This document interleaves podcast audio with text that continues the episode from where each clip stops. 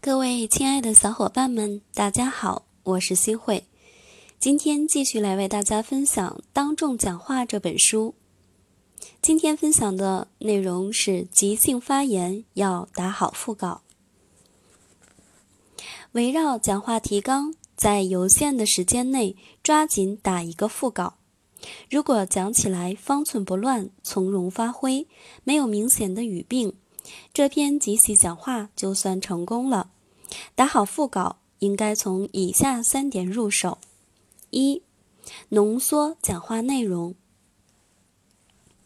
对于训练有素和有经验的发言者来说，在讲话前的短暂时间内，就能够根据现场的情况确定讲话的中心内容，以及先说什么后说什么。对于经验不足的领导者来说，讲前可将内容高度浓缩，进行要点提示，以免遗漏。比如在本单位体育比赛发奖会上做集体讲话，其主要内容应该包括以下几个方面：一是向获奖的集体和个人表示祝贺，向教练员、工作人员表示感谢；二是要说明举办这项活动的意义。三是要号召向运动员学习，四是希望今后继续举办。根据这些内容，可以用祝贺、感谢、意义、学习、希望等词来对讲话内容进行抽象概括，作为讲话的主干，届时进行发挥。二、提炼好观点。如果话题是圆，观点就是圆心。观点要正确、鲜明、集中。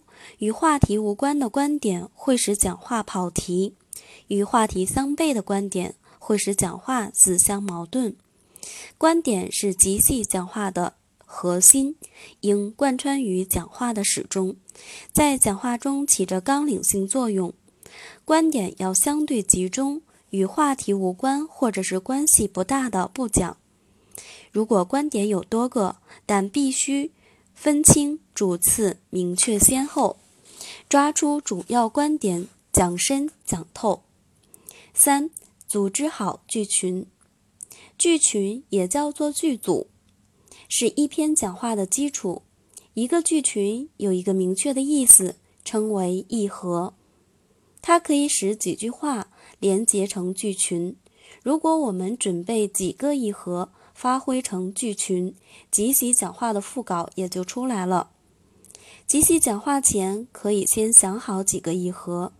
假若你被邀请参加一个乡镇企业改革工作会，并请你做即席讲话，你就可以稍加思索，列出一组议和：一、这次会议很重要；二、会议有几个特点；三、突出抓好几个环节。要下大力气抓好企业产权制度改革，要切实加大管理力度，要大力开拓国内外市场，要切实抓好技术改造。四，切实抓好落实，然后从容不迫地边想边说。有的讲话可以分成几大段，每段又分为几条，每条定几个议和，围绕这些议和展开。补充、联想、举例，这样可以使即兴讲话有条不紊。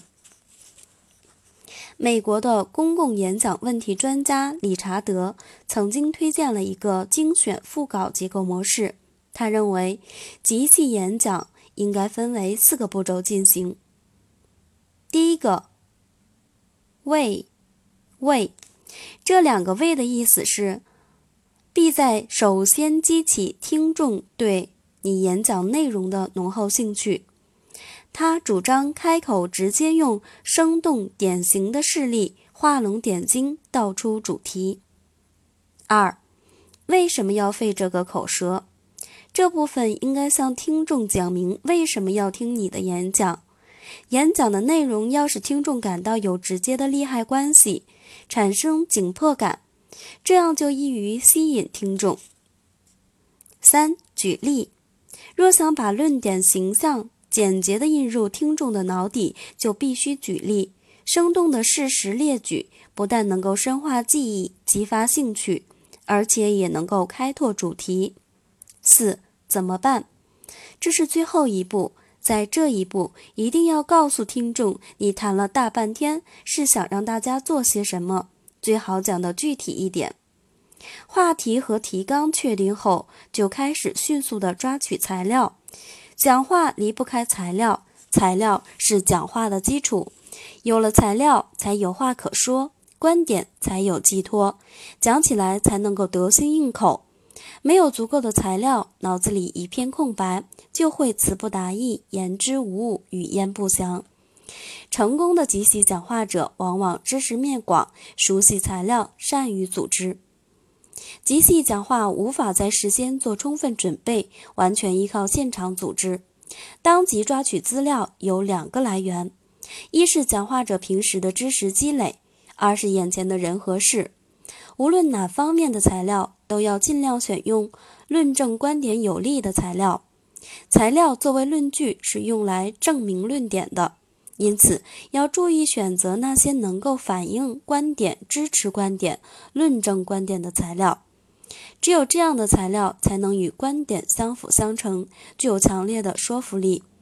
有的领导者在即席讲话时，对引用的材料往往不加鉴别、不加选择，不管对观点有用无用，顺嘴就说，使材料与观点大相径庭，废话过多，说服力不够。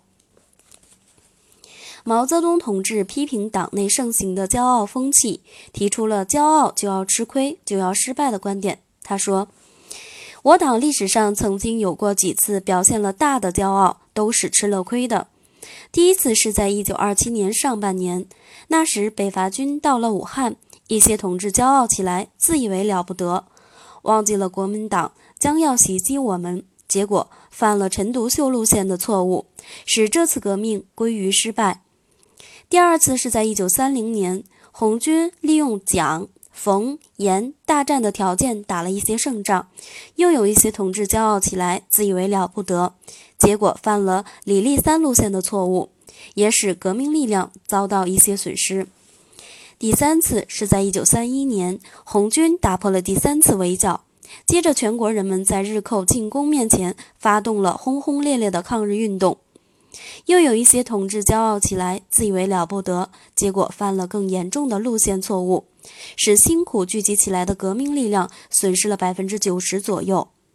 第四次是在一九三八年，抗战起来了，统一战线建立了，又有一些同志骄傲起来，自以为了不得，结果犯了和陈独秀路线有些有某些相似的错误。